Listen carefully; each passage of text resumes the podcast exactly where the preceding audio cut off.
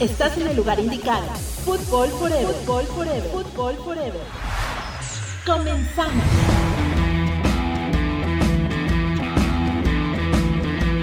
¿Qué tal amigos de Fútbol Forever? Los saluda con el gusto de siempre Luis Mares Sobret en un capítulo más muy especial, pero acompañado siempre de mi coequipero, Carlos Sequeiro. ¿Cómo estás, querido Carlos? Luis, ¿cómo estás? Un abrazo para, para ti, como siempre, cada semana con, con muchos invitados, con temas diversos. Y ahora tenemos no uno, no dos, no tres, ¿eh? Tres invitadas. Ahora sí, Sauret, te pusiste las pilas. Para tener... Es, por... Además, es, cierto, es cierto, es cierto, Charlie. A ver, Empieza, amigo, por favor. Voy a presentar a la primera. Let's go, girls. Come on. I'm going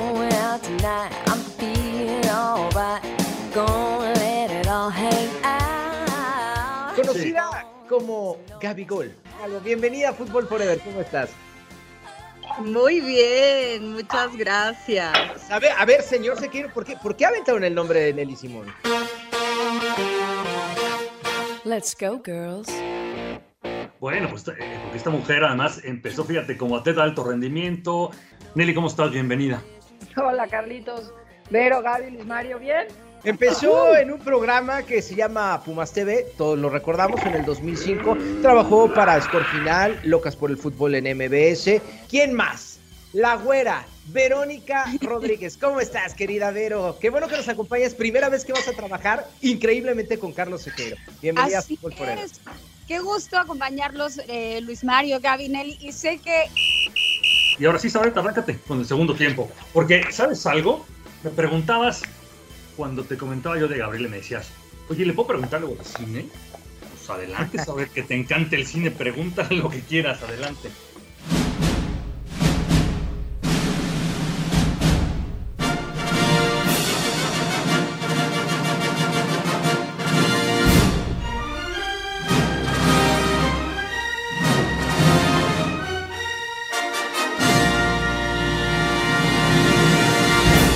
No, bueno, pero es que yo no soy tan, tan diestro en este tema. Pues arrancamos esta eh, segunda etapa, este segundo tiempo de Fútbol Forever con nuestras eh, compañeras, amigas y por supuesto panelistas el día de hoy, Gabriela Morales Casas, Verónica Rodríguez y Nelly Simón. Y ya que toca el tema, Carlos Sequero, Gabriela, ¿te gusta el cine? Pero ¿cuál es tu género favorito? Yo no tengo uno, sí tengo uno, ciencia ficción. Que ahora, ahora como veo las cosas, aquella ciencia ficción, que eso nunca va a pasar, caramba, está pasando. Ya, claro. ya- ya la ciencia ficción parece realidad, o la ciencia ficción, eh, la realidad la, la ha rebasado. ¿Cuál es tu género favorito y, y qué es lo que más te gusta del cine? ¿Y por qué? me gusta porque soy guionista. Estudié, Eso. estudié la carrera. Por- porque justo lo que dice Nelly es que eh, uno va cambiando de sueños, uno va cambiando de cosas. Uno va, va tomando retos según se van presentando en la vida o según está- vas fluyendo, ¿no? Eh, hace 12 años estudié la carrera, yo en mi mente tenía un plan, al final ese plan cuando lo enfrenté de nuevo dije, eh, esto no me gusta, me lo llevé para otro lado y ahora hago producción, por supuesto, eh, hago mucha producción televisiva, comerciales acá en Televisa con los productos que tenemos en revistas.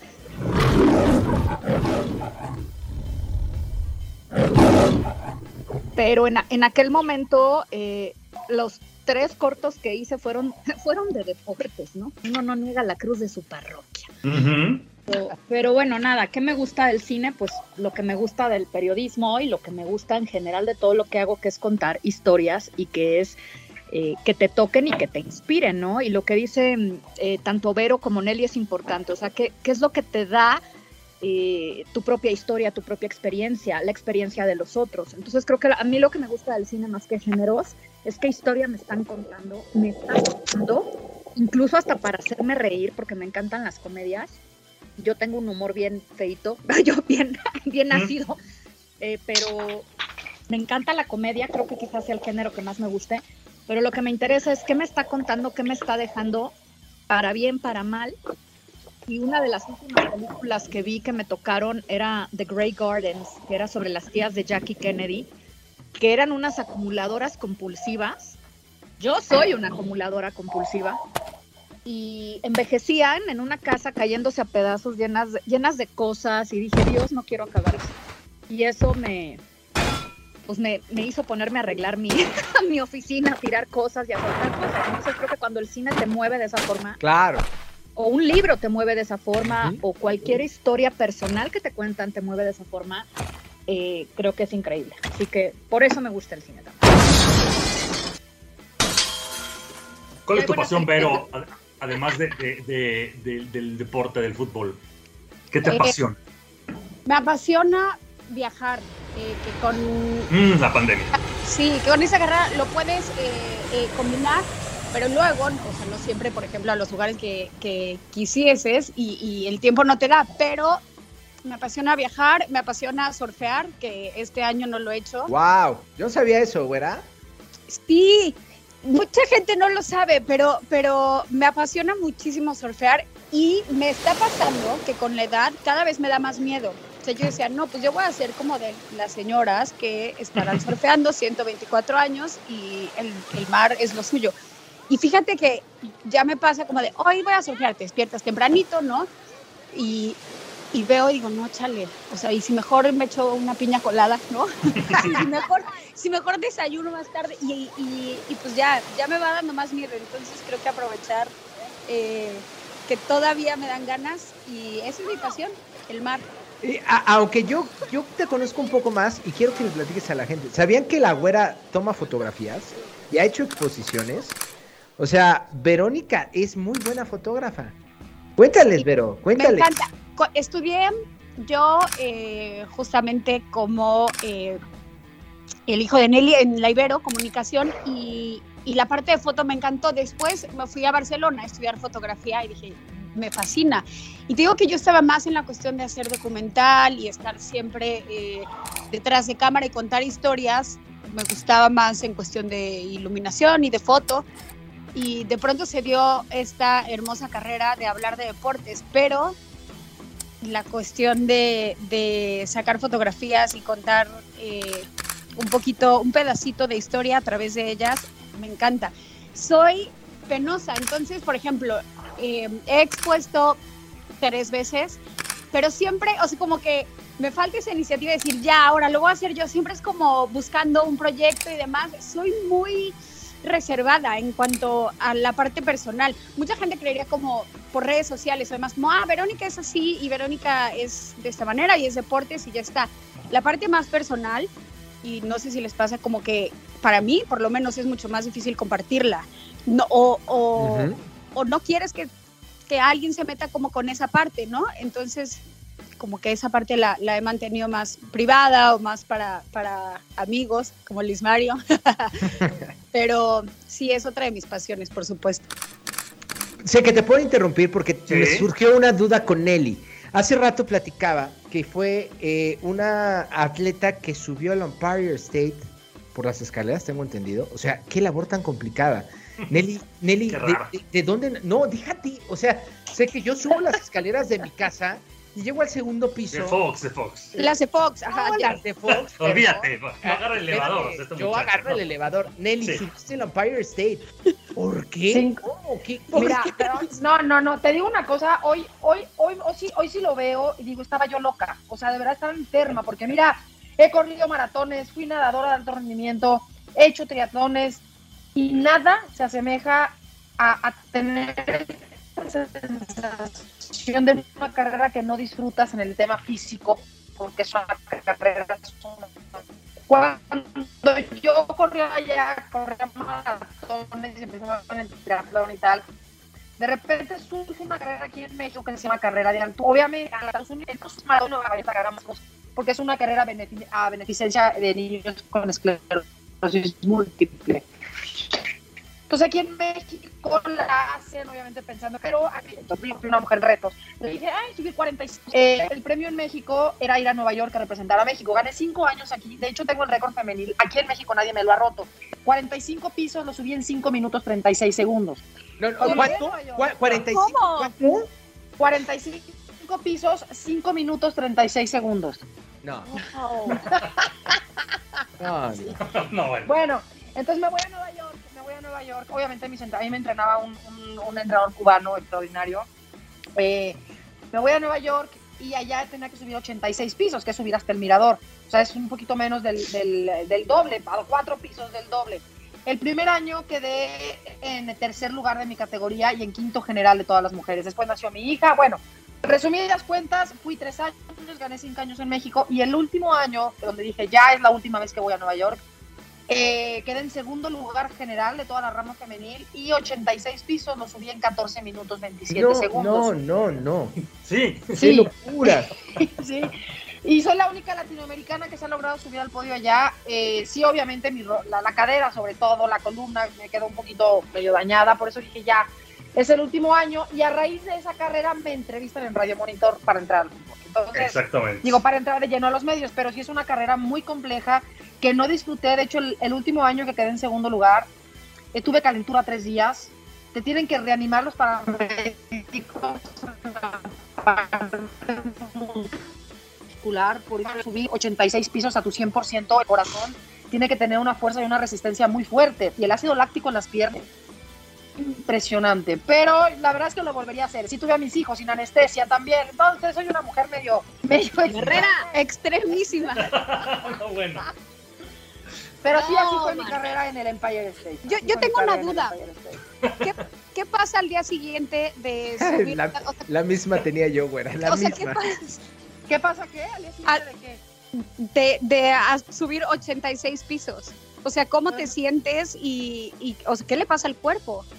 Yo tuve calentura, pero las tres veces, o sea, tuve calentura tres días. Es como un agotamiento porque no es un ejercicio aeróbico como tal, porque al final 14 minutos es una prueba de resistencia, pero muy corta. Entonces es, un- es una carrera de explosión en donde tú, mira, eh, lo, lo decimos de broma, pero tú vas a visitar a alguien y subes tres pisos y el corazón, neta, Claro. se te va. Sí. Ahora imagínate mantener un ritmo de 86 pisos No, yo no, lo no. subo de dos en dos sin bajar la intensidad.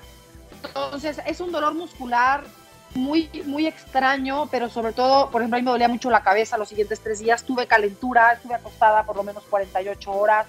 eh, y bueno, ya poco a poco lo vas disipando. Pero sí, hace cuenta que por el piso 60, 70, neta, se los juro, yo decía, ¿por qué estoy haciendo esto? O sea, ¿qué, qué onda con Sí. mi vida? ¿Por qué estoy aquí? Era, era, era lo que te iba a preguntar, Nelly. ¿Qué vas pensando mientras vas subiendo? Porque, pero, pero Mira. me acabas de decir que hasta el, min- hasta el piso 60. Sí, exacto. O sea, antes, Es ¿qué que, pasa por la cabeza? ¿Sabes qué pasa, Luis Mario? Desgraciada o graciadamente soy una mujer sumamente competitiva. Puta, yo, yo soy una mujer que en todo tengo que ganar. Vamos, sé perder y no pasa nada. ¡Bravo! Pero yo, yo soy sumamente competitiva y acepto cuando pierdo y hay que saber perder, sí, claro. Pero cuando yo estás, o sea, estás en las escaleras y estás viendo que empiezas a dejar a gente atrás, a gente atrás, a huevo, dices, claro, y entrené y ahora a huevo termino y voy por más y un piso más y un piso más. Y entonces pasa por mi mente todo lo que he vivido, no hombre, me, me das los mandados y mi vida y estoy aquí, ahora te chingas, ¿sí qué hago aquí? Me está doliendo. Y cuando ves que solamente tienes a una arriba de ti y que empiezas a dejar a gente, dices, a huevo, voy a terminar y tengo que cruzar la meta porque vengo con mi país, porque tengo a mis hijos, porque soy esto y, y así soy yo. Ese es, esa es ADN, esa esencia. Pienso en todo y pienso en nada, pero pienso más en la garra que me mueve por dentro para hacer las cosas que me propongo. No, bueno. Me, me ha emocionado, ¿eh? Me emocionó, me emocionó la neta. o ¿Para sea, qué? Para que Wow. que hay pandemia empieza a tomar el- el- las escaleras en el elevador como siempre, ¿no, Luis? O sea, que te motiva. es que tres- yo, es que yo, pisos, me, hombre. yo me chingué la rodilla, perdón. Sé que- Son tres pisos nada más, oye. Sí, sí, sí, sí, sí. Sí. No seas así. No, no, yo, la- yo sufro para hacer cinco lagartijas. Sí, yo, yo, yo, yo por eso iba a desviar el tema en el caso de Gabriela, porque yo la conozco bien y dije, bueno, eso del ejercicio, no, no, no, no, no. Pero, pero, además, Oye, ¿qué tal? ¿Qué tal en Las Vegas? El, el, o sea, yo en taconazo y el saqueiro en tenis y se me queda viendo y me dice, no, pues no. ¿estás segura que vas a caminar todo esto? Pues yo, claro, el glamour ante todo, ¿no? Ajá. El zarape, o sea, de, de, de la mala condición. Pero además yo jugué fútbol de jovencita muy poquito, pero sí, con ese poquito, entre los tacones y el fútbol, me arruinaron los meniscos. Así que no quiero ni pensar cómo los tiene Minelli después. de No, bueno. No, pues. No, fíjate que las rodillas me han hecho resonancias y las rodillas las tengo perfectas porque lo equilibré mucho con la natación.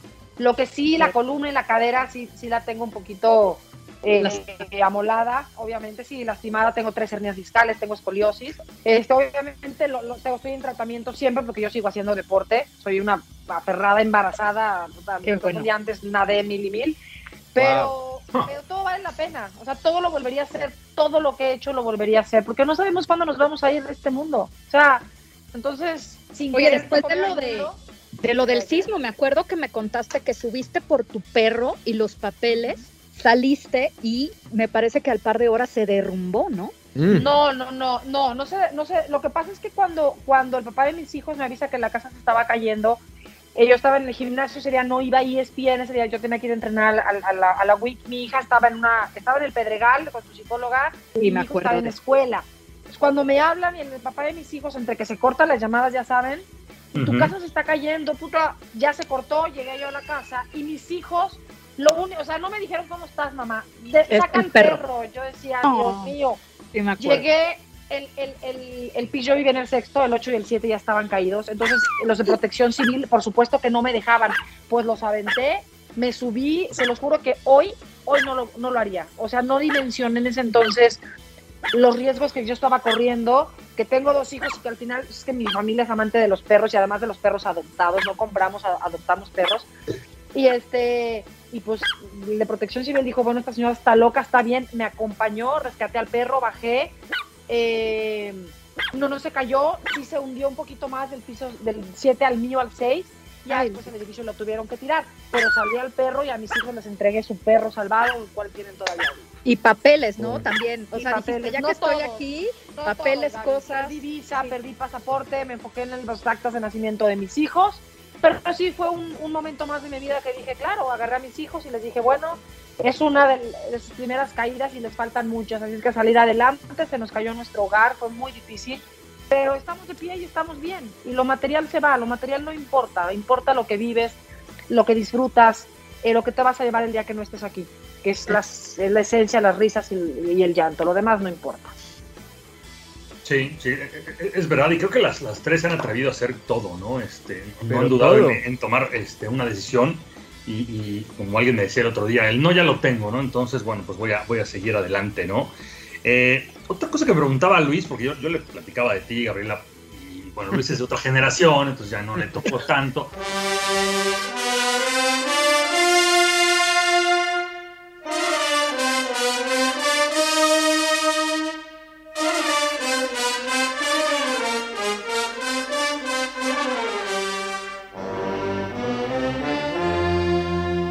Decía, oye, ¿cómo cobre toros? ¿Cómo que le gustan los toros? ¿Qué onda con los toros en tu vida? Porque también fue otro capítulo, va a ser otro capítulo muy, muy importante, ¿no? Ay, también fui grupera y me fui con la banda El Recodo y los Tigres del Norte. Ah, bueno.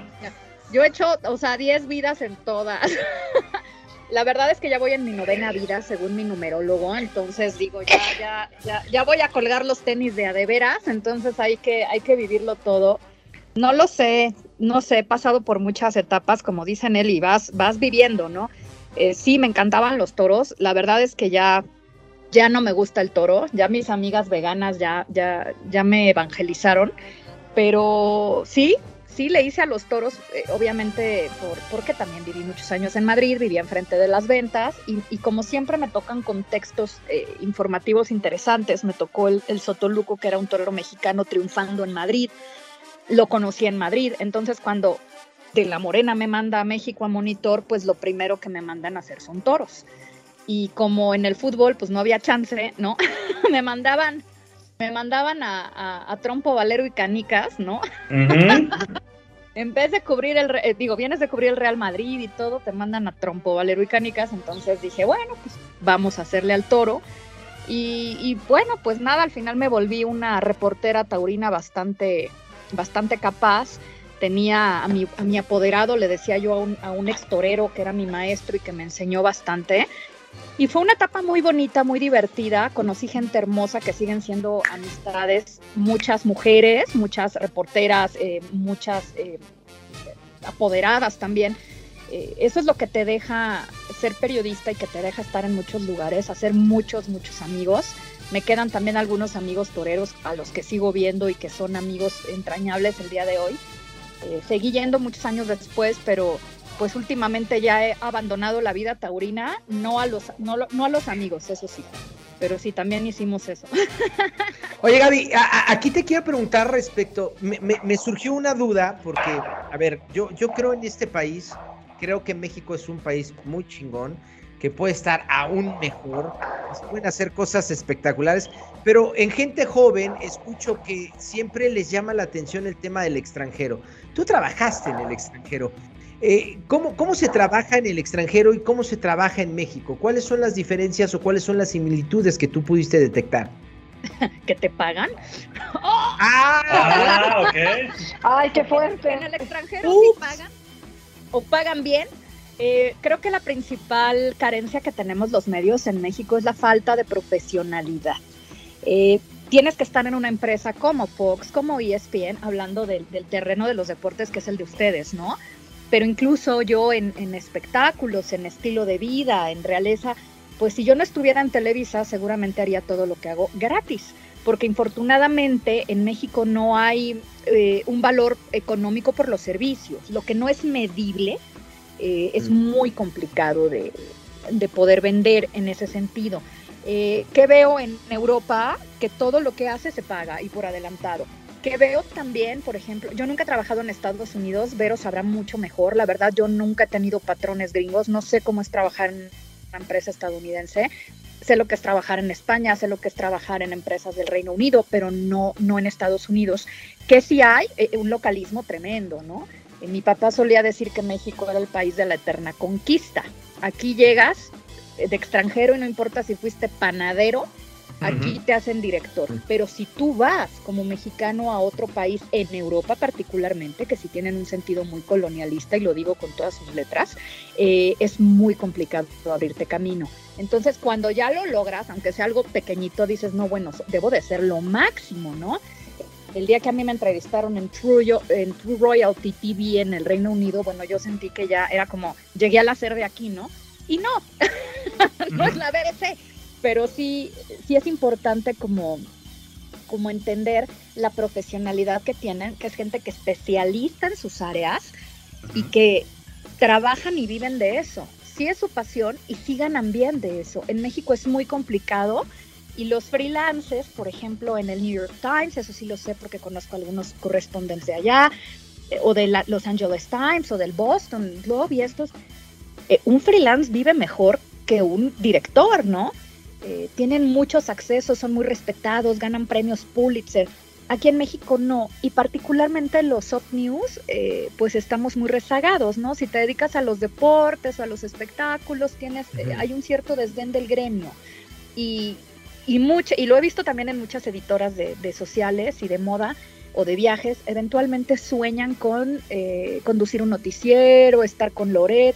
O sea, al final usan las soft news para escalar hacia las hard news y pues eso, eso tampoco ayuda mucho a- al sector de las soft news. Eso es lo que veo prácticamente, ya me metí en rollos como que muy aburridos para la audiencia. No, pero, no. eh, Muy cierto. No, sí, sí, o sea, e- es, real. Eso lo vivimos. Pues eso es lo que yo vi, pero no sé, ni Vero qué experiencia ha tenido, eh, digo, en Estados Unidos ya nos contaste un poco, pero me imagino que es similar, ¿no? Fíjate que yo tuve la mala suerte de llegar justo en pandemia. Entonces mi permiso de trabajo se quedó pendiente porque cerraron todas las oficinas. Entonces yo por eso afortunadamente pude continuar trabajando remoto con Fox y, y- y lo hago con la visa de periodista, pero no he tenido la oportunidad de trabajar directamente eh, con gente acá en Estados Unidos. Espero sea pronto pero, pero me ha tocado solamente poder trabajar para, para México. Pues bastante pandemia- bien. Sí, y, y la pandemia fue como se ve otra cosa que, que seguramente les cambió mucho, ¿no? Yo, yo llegué a platicar con Eli ya en Chivas y vaya experiencia, porque te cambió todo, ¿no? Tu, tu, tu proyecto de ir a, a un equipo de fútbol y encontrarte con algo que ahí no se estudiaba, ¿verdad? La pandemia. Sí. Uf, muy, muy, muy complicado, Carlos, porque además, primero en la parte personal, eh, pues dejé de ver a mis hijos seis meses el año pasado. Tuvieron COVID el 24 de diciembre, el, Uy. 23 dieron- el 10 de mayo tampoco los pude ver y, y es bien difícil. Tal vez, y mira, mucha gente me dice, es que ya están grandes. No, no, no, sí, yo soy, yo soy mamá Mm. gallina y soy mamá. Ah, y bueno. esa parte me, me cuesta mucho trabajo, Carlos. Y sí te digo la verdad, hay, ha habido algunos momentos en estos dos años que he estado a punto de tirar la toalla por regresarme con ellos. Porque es muy difícil. Cuando voy a México me dice, ma, fíjate, la última vez me dice, ma, y a ti le 19, cuando te veo siento felicidad. Entonces, Oh, al, al final vas a ser mamá siempre y siempre te van a necesitar. Siempre vas a necesitar un abrazo de ellos y un abrazo tuyo. Mi Sí. hija no tiene ni idea del fútbol. Mi hija no sabe ni que son 11. Cuando vienen los partidos, más cuánto quedaron, cómo, o sea, ella no tiene ni la más remota idea. Mi hijo, obviamente, pues, pues sí, ¿no? Entonces, bueno, la final la vivieron conmigo. Eh, pero sí, sí fueron momentos de mucha reflexión, de pensar, y yo sí llegó un momento en el que me sentí que quiero esto, sea, realmente esto está valiendo la pena como para dejar a mis hijos como estar ahí. Y regreso a ellos y se los platico y, y los dos me dicen, no, mamá, es que no te vamos a dejar regresar hasta que no te sientas plena de que ya cumpliste un ciclo allá. Y nos extrañamos, pero ellos son los que no me dejan tirar la toalla. Entonces, y eso es por un lado. Y en la parte laboral, pues fue muy difícil. Fue muy difícil porque las niñas llevan más de 100 pruebas, como todos los jugadores, las jugadoras tienen que cuidar mucho más. Eh, eh, siempre vamos a estar expuestos a, porque viajamos cada, cada 15 días y cada 8 tenemos contacto.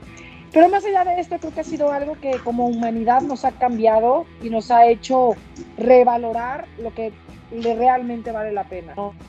Entonces, pues estar en Chivas, Carlos, ha sido, insisto, algo, algo que cambió mi vida, que no me lo esperaba, pero yo creo que en el fondo trabajé por ello durante muchos años. Y sí, como dices tú, muchos o muchas quisieran estar de este lado, pero no crean, también tiene sus, sus cosas, también tienes, y no hablo de Chivas, hablo del fútbol, ¿no? Como mujer no ha Sí. sido fácil. Imagínate ser la primera mujer directora deportiva en todo el fútbol, en México. Es que, no, no. la, la- si- como dice Vero, si para ganar Está la credibilidad en los medios es difícil, imagínate tú tomar decisiones y viniendo de la televisión, ¿hasta qué chingados vas a ver? ¿O de Ah. por qué? O- oye, oye, Nelly, pero, pero, pero no vamos muy retrasados en ese tema. A ver, en España hay presidentas. Ah, claro, En, en no, Inglaterra, bueno. las que toman las decisiones de los equipos importantes, cito al Chelsea, es una mujer. Claro. Eh, en- Vamos muy retrasados. En el Bayern hay una mujer quien, quien, quien hace parte del cuerpo técnico o hacía parte del cuerpo técnico. O sea, ¿por qué en México vamos a estar retrasados en ese tema? Porque es cultural, Luis. Es cultural. Al Mm. final, mira, y te voy a decir una cosa, yo tampoco navego con la bandera de y entonces porque soy mujer me tienen que, no, no, no me tienen que nada. Yo me lo tengo que ganar, yo tengo que tocar la puerta y yo tengo que demostrar. O sea, no por el hecho de ser mujer me tienen que voltear a ver y dar un puesto. No, no, no, no, no se equivoquen. Y no es cuota de género, no, No, no, no, no, no. A mí me preguntan mucho, ¿por qué no es directora técnica tu, tu cuerpo técnico? Pues porque esto es capacidad. Y si hoy mi cuerpo técnico está conformado por cuatro líderes, empezando por el Chores, porque él tiene la capacidad. El día de mañana, si yo entrevisto a alguien y considero que es una mujer, será mujer. No, así pienso yo. Esa es una Claro. forma de pensar. Pero culturalmente estamos muy atrasados. Tú dime cuál es la diferencia entre el fútbol femenil de Estados Unidos y el de México. Abismal. Esa es la Sí. entre el tema laboral de mujeres a niveles, y no hablo de fútbol, ¿eh? hablo en la política, en lo social, en lo cultural, México está atrasado. Pero volvemos a lo mismo, era lo que decía Gaby. Si a mi generación le tocó, después de que yo llegué a Chivas, hoy cuántas directoras deportivas hay, tú dime, por lo menos tres, cuatro. Bueno, ya sirvió de algo. Y el día de mañana van a haber presidentas, y el día de mañana van a haber directoras deportivas en equipos varoniles. Va a ser difícil, va a ser muy difícil pero el paso está dado. Me toque verlo, no sé por mi edad, ojalá que sí. Pero yo ya estoy ayudando a que las chavitas de atrás ahora también les toca chingarles y también les toca prepararse, Claro. también les toca estudiar. Porque no Por nomás desde supuesto. entonces soy mujer, quiero, no, espérame, prepárate, arriesgate y enfréntate. Sí, que eso, que eso también es complicado, ¿no? De pronto sí sucede eh, la cuota de género. A mí me han hablado para ofrecerme puestos. Es que necesitamos una mujer y es de... No. Ahora, yo te voy a decir algo muy real. Yo ya eh, elijo a una mujer siempre para trabajar. Es decir, si hay cinco hombres muy capaces y una mujer igual de capaz, voy a escoger a la mujer siempre. Yo, Gabriela.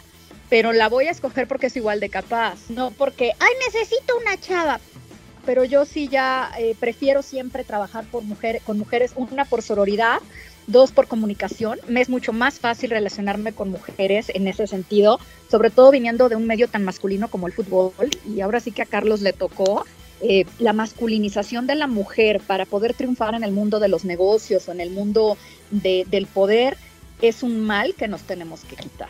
Podemos ser mamás o podemos ser sensibles o podemos ser chillonas o podemos ser lo que queramos y no necesitamos masculinizarnos. En ese, en ese sentido creo Pero que... mira, mira, yo creo que hay un, hay un tema importante, esto es generacional. Vero es más joven, digo, más joven, Luis Mario Yo tengo mucho más joven. 43, ¿eh? No, Tampoco estamos, tú y yo No, no, estamos igual. yo sé.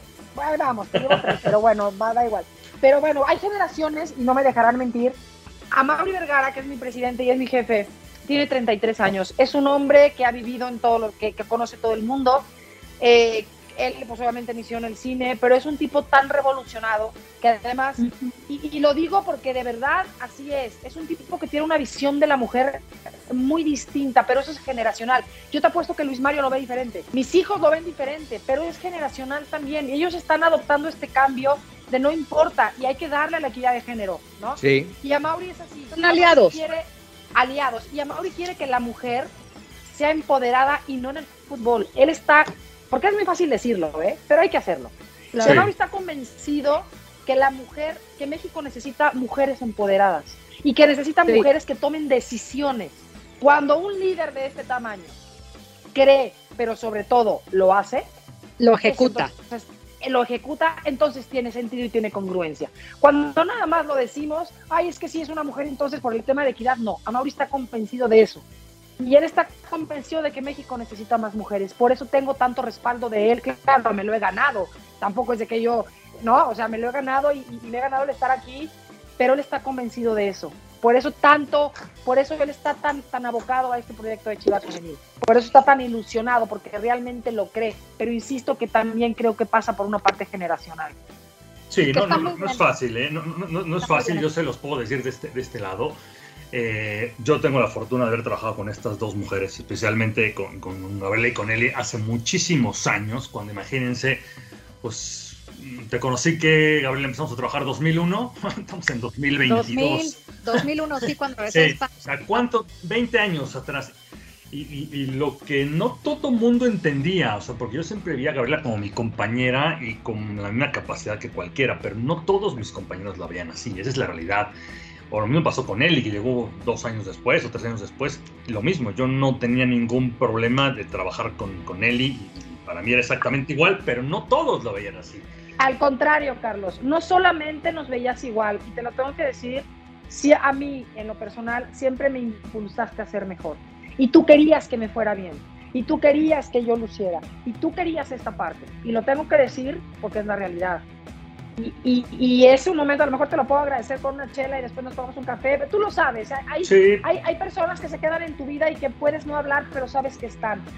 Y lo Sí. digo en mis conferencias y lo nombro. Carlos, fuiste bien importante en mi vida y te lo quiero agradecer porque tú me impulsaste a ser mejor y fuiste un pilar bien importante para decir voy a dar el salto y le, le voy a poner las pilas. No, y, la- agradezco te lo- de y yo, yo te agradezco que lo digas, Nelly, y, y- y también de, y decirlo, no, no por mí, sino porque, porque yo vi lo que pasaron muchas, bueno, y, y- vi lo que pasó Gabriela en muchos momentos, y yo la veía y siempre se lo dije, y la admiraba, y le decía, oye, pues es que tú eres muy capaz de hacer esto, y tú puedes hacer esto mejor que yo, y mejor que este, y mejor que aquel.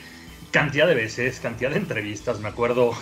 La devora. entrevista, La devora en China, de sí, exactamente. Sí, sí, Pero a ver, a ver, a ver, es cuenten que, esa de eh, Tenemos China. un jefe que pues de repente así como pues voy a quitarme de, de, de- a Gabriela de encima, ¿no? Porque pues esta no es capaz, si es mujer la voy a quitar de encima. A ver, consíguete a Bora, ¿no? Y, y pues ¿cómo que consíguete a vive? Bora? O sea, que, que vive en China. Pues, si ahorita será complicado localizarlo así como... Y lo consiguió. Lo consiguió con, la- con una tranquilidad que se lo estoy platicando así, o sea, ya, ya, ya me habrá, ya habrá contado o contaré en otros momentos cómo lo hizo, pero así, la- así lo, lo hizo y nos trajo a Bora y ahí estaba la entrevista con Bora Milutinovich. Y Nelly también en su momento cuando quería entrevistar a Zafa Powell que había roto el récord de, de los 100 metros, pues ¿cómo le hago? Pues así, así. Y ve y lo entrevistó ese mismo día, o sea... Pero cruzando eh, la meta. Lo, claro. Cruzó la meta. Exactamente. y a los 30 segundos lo puse al aire. Bueno. Espectacular. Y a las dos las mandaron a hacer algo que, pero créeme que era así como de, pues para que se entretengan porque son malas y son mujeres. O sea, ¿no? No, era a ver si puede. A ver si puede, ¿no? No, bueno, a ver, a ver, a ver, espérate, don Seque, don Seque, yo lo tengo que confesar. Yo soy un poco neófito en la Fórmula 1 y, y, y Vero es experta, o sea, yo le escribo, a ver, oye, esto no lo entiendo. Y, y Vero, no, no creo que haya sido sencillo también meterse en la Fórmula 1, ¿eh? con unos monstruos como Tornello, como Chacho López. Eh, ¿Cómo ha sido tu experiencia también en, en- en una disciplina que en teoría o que para mucha gente pues va dirigida únicamente a un público masculino. Fíjate que fue distinta a lo que fue eh, luchas, a lo que por supuesto fútbol, porque fue la primera vez que me topé con que todo el equipo estaba completamente abierto a tener eh, a una mujer hablando de eso y no en cuestión, igual lo digo, de cuota de género, sino como, como eh, alegres de poder compartir el trabajo, poder compartir, por ejemplo, los programas previos de toda la semana con Tornelo, que ha cubierto 700, escucha este número, 700 carreras. Una carrera impresionante, es por supuesto el sensei del automovilismo en Latinoamérica. Y, hice cinco programas previos al Gran Premio de México año con año. Y de verdad es que en ningún momento me sentí como, como me he sentido, y lo voy a decir en otros eh, formatos o en otros temas, como de, a ver, te voy a probar, a ver si es cierto que sabes, a ver si es cierto que estás aquí. Ah, no, tú porque, y con esta expresión, tú porque eres vieja, tú porque estás bonita. Nunca en automovilismo con estos señores, ni un segundo me he sentido así, me he sentido así en lucha, me he sentido así en fútbol, eh, y muchas veces. Y, y lo sé manejar y también lo sabes manejar. Al principio me asustaba, después era como una cuestión de reto porque me enojaba. Ahorita ya es una cuestión de burla y, y aprendí como a exponerlos, como de tú me estás intentando exponer a ver si estoy aquí porque por, por cuota de género o porque estoy Por bonita, bonita. o por- Claro, porque me quise poner una, o sea, porque yo me puedo vestir como, como a mí me guste, como a mí me gusta verme, brother. O sea, te lo explico. Y si tú lo vas a agarrar como, como una justificación para atacarme, te voy a exponer yo a ti, porque el que está haciendo una idiotez eres tú. Pero te lo juro que en automovilismo, con Tornelo, con Chacho, eh, y creo que eso me ayudó hasta apasionarme más en el automovilismo. Me abrieron las puertas. Era una, no sé si les ha pasado, y seguramente sí en medios, y decía, pues qué nervios, ¿no? Tornelo, Chacho, Fosaroli, 3, 2, Q. Y estar platicando y, y que se forme una charla fuera de la escaleta porque los conocimientos son profundos y la plática llega a ser muy amable. No era lo mismo la primera vez que hace un programa de fútbol, al contrario. Y no era lo mismo al hacer eh, un programa de WWE. Pero en Fórmula 1 fue una experiencia completamente distinta y ahí sí mi, todo mi respeto y mi agradecimiento a Tornelo, a Fosaroli y a Chacho López. Es una industria bien incluyente. O sea, la verdad, digo, yo no, yo no soy experta en eso, pero me ha tocado cubrir muchos. Yo, yo cubro industria, autos. Eh, no, y bueno, pues las marcas te invitan a Fórmula 1, al Paddock Club. O sea, mientras Vero está trabajando y está haciendo, yo me estoy poniendo una de albañil en el Paddock Club con champaña, ¿no? Pero sí hay muchas reporteras y hay muchas, o sea, está Noemí eh, de España, de Movistar, está Giselle, o sea, hay muchas niñas muchas directivas, muchas ingenieras. A mí me contaba Claire Williams, que la conocí también por una entrevista en Caraz, que tienen un programa en Williams Racing para, para que las mujeres se empoderen a nivel eh, directivo, a nivel ingeniería. Lo que dice Nelly, o sea, no tienes que ser piloto nada más y correr. O sea, podrías, pero también puedes hacer muchas cosas y ser una mujer de decisión y de negocios. A mí me encanta eso de la Fórmula 1 y creo que también en los autos está muy reconocido el nivel, a nivel industria, ¿no? Que el 35% del poder de compra directa es femenina y que más del 50% es la decisión de la mujer. O sea, el 35% va y compra con su dinero y el 65% va y le dice al marido o al hijo o qué coche se va a comprar. Entonces, creo que hay, y sí es cierto, y coincido con Vero, es una industria tan top que tienen que ir adelante. Y ellos van 3, 4, 5 años adelante en las tendencias y dicen, tenemos que abrirle espacio a las mujeres, cosa que en el fútbol no pasa. Entonces, como dice Nelly, cuando tienes a un directivo como a Mauri, que le está poniendo todo el punch a, a las mujeres, es un tipo con tendencia, es un tipo que lo está haciendo bien y entonces esa es la gente que se necesita. Y no, no, y no por cuota, sino porque tiene que ser así, ¿no? Tenemos un rezago de 500 años, pues es el momento de, de poderlo equilibrar. Así que, Vero, te felicito, qué increíble, además qué padre estar en Fox con esos, con esos gigantes que son los que todo el mundo escucha y de poder ponerte al tú por tú, man. Y, y es que fue y es que fue bien padre porque yo me acuerdo que me encanta la Fórmula 1 y Chacho visitaba el programa una vez a la semana, el programa de entretenimiento y nos contaba cosas, pero no había eh, como espacio o que entrara alguien más a automovilismo porque son estas escuelas, ¿no? Y de automovilismo que llevan más de 40 años haciéndolo Y entonces, pues, no hay como un espacio. Y yo me acuerdo que pedí el espacio y me dijeron, híjole, ¿segura? O sea, pero, pero es automovilismo. Y, y, pues no hay ninguna chava. Y yo, no, es que sí lo quiero hacer. Y ese mismo día me hablan en la tarde y me dicen, yo amo la Fórmula 1. Yo de eh, el resto de categorías y formatos no tenía tanta idea. Me dicen, ah, automovilismo, bueno, pues es que te vas a cubrir eh, NASCAR, eh, a Daytona el fin de semana. Y yo, ¿cómo? Espérate, no, sé, o sea, no, y dije, bueno, va, no, por supuesto. Y, y entonces ponerte a estudiar al 100% y, y fue como una buena prueba, es como, ah, sí, Fórmula 1 y todo bien, pero a ver, quiero que estés presente en toda la cobertura de NASCAR y de ahí vemos si te abrimos la puerta para Fórmula 1 y, y funcionó. Pero sí fue tocar puerta, o sea, creo Alzar que... la mano, alzar Claro. la mano. Porque Tanto en eso esa como... historia de "Alguien- alguien me verá. No, hay que alzarla. Claro. Hay que alzarla, o sea, para, para WWE fue lo mismo y fueron dos años de no, o sea, pues estuvo padre y tiene mucho rating per se la lucha, no tenemos por qué hacer un programa alrededor de eso. Y fue como, bueno, ¿y si, y, y si hacemos esto? Oye, pero es que ya conseguimos esta entrevista y me parece que puede funcionar y nadie más la tiene. Y entonces, o sea, hice, hice llorar al luchador. O sea, eso es como, oye, lo hice llorar, pues, tenemos que sacarlos, por favor. Y, y así, ir tocando puertas, ir alzando la mano hasta que no sea, no solamente sea por eh, cuota de género, sino decir, esta es una visión interesante y esto es algo que no tenemos y que no habíamos abierto las puertas por, por ciegos. Y, y ya está, y, y que comience y- o, que continúe el camino.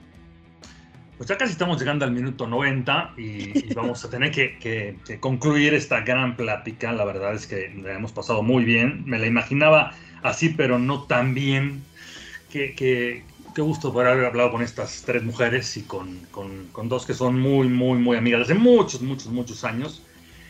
Nelly, ¿sigues viendo fútbol? Sí, todos los días, aparte de fútbol femenil, sí. La- ¿No? No, no, no, no, no, no, no, no. ¿Ya no ve No, fútbol, no, Nelly no. Simón? O sea, ¿Cómo? sí veo, sí, sí, veo, pero mira, estás, llega un momento, Carlos, es que es tanto, tanto, tanto, Claro. tanto, tanto, pero Sí, otro tipo de, de problemas, que llega un momento en que digo, hoy de verdad no quiero saber nada de fútbol. O sea, Champions, sí, sí veo la Champions, pero Ok. ya fútbol aquí como cuando estaba en ESPN, que me tocaban estar en programas y que me echaba 8, 9, No, no.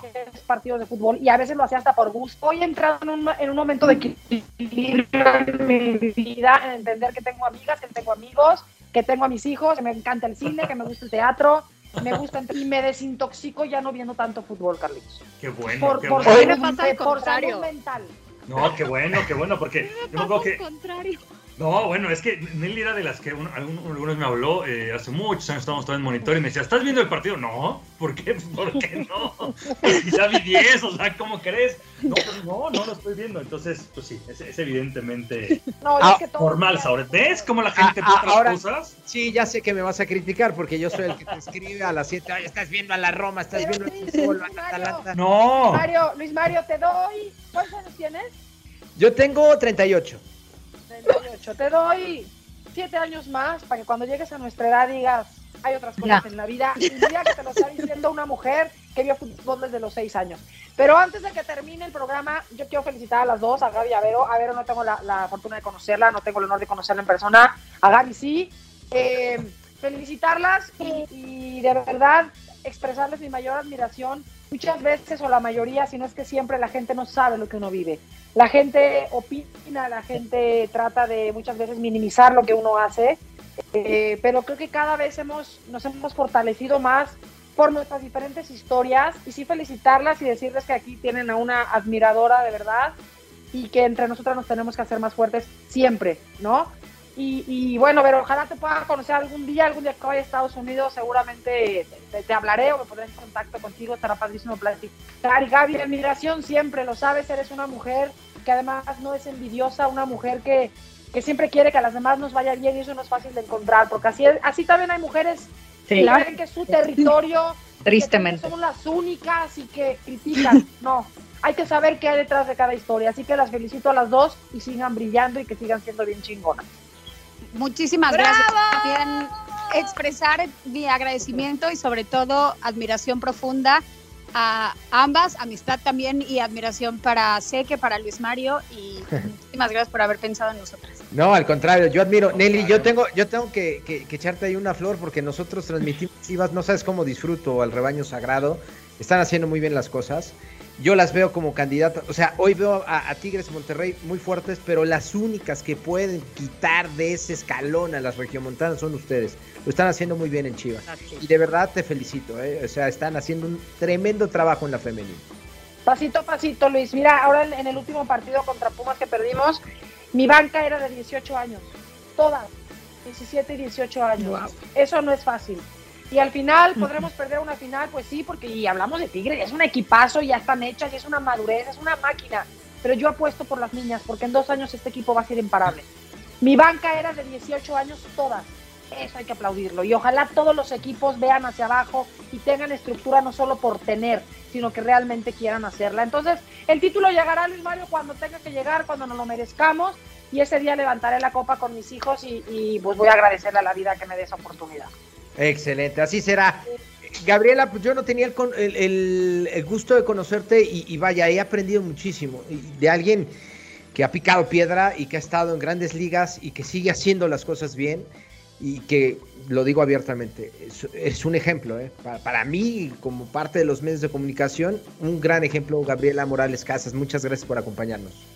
Hombre, gracias por rescatarme, de desenterrarme de los anillos de los 90 futboleros. Muchas gracias, siempre estaré feliz de, de poder alternar con, con mujeres exitosas, con mujeres que logran cosas increíbles, con las que yo soñé y que ellas lo hacen realidad y eso me hace sentir súper orgullosa. Y además, pues me encanta el fútbol, Nelly. Yo sí, mira, me pongo mi partidito el viernes en la noche, sábado, y digo, ay, relax time. No hay realeza, no hay nada, no hay luz. Ya, mi fútbol. Muy bien. Oh, muy bien. Y Vero, tú sí ves fútbol, ¿no? Sí.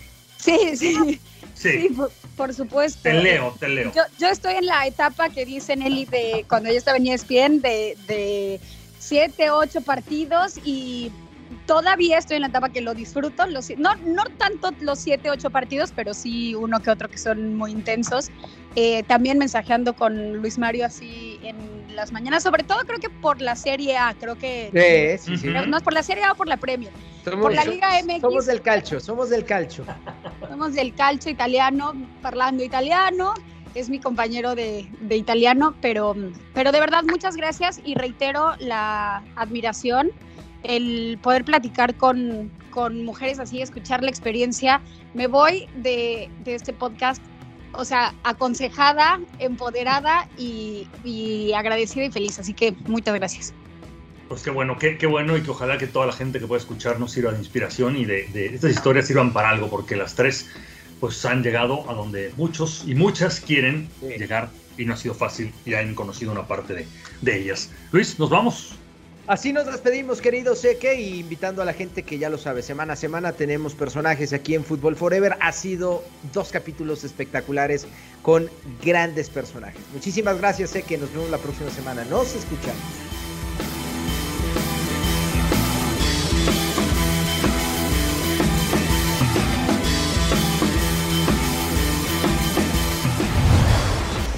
Te esperamos en nuestra siguiente emisión de Fútbol Forever. Fútbol Forever. Fútbol Forever.